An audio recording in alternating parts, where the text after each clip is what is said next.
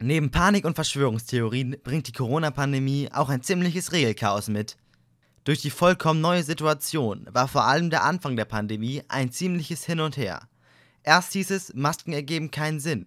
Dann wiederum wurde eine Maskenpflicht eingeführt. Außerdem brachte das föderale System einige Unstimmigkeiten von Bund und Ländern mit. Aber wie kommen wir aus dem Schlamassel wieder raus?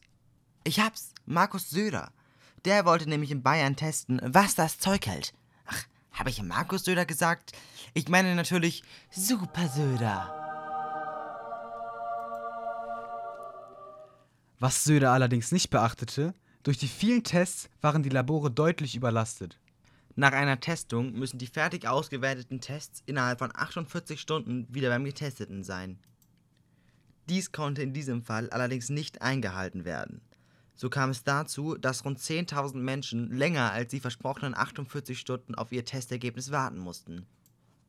Von 46 Infizierten fehlte jede Spur. Dies liegt allerdings nicht nur an den vielen Testungen, sondern auch daran, dass das Gesundheitsamt noch, auch noch im Jahr 2020 die Ergebnisse immer noch per Fax erhält.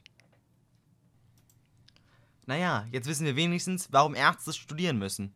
Um die Faxgeräte bedienen zu können.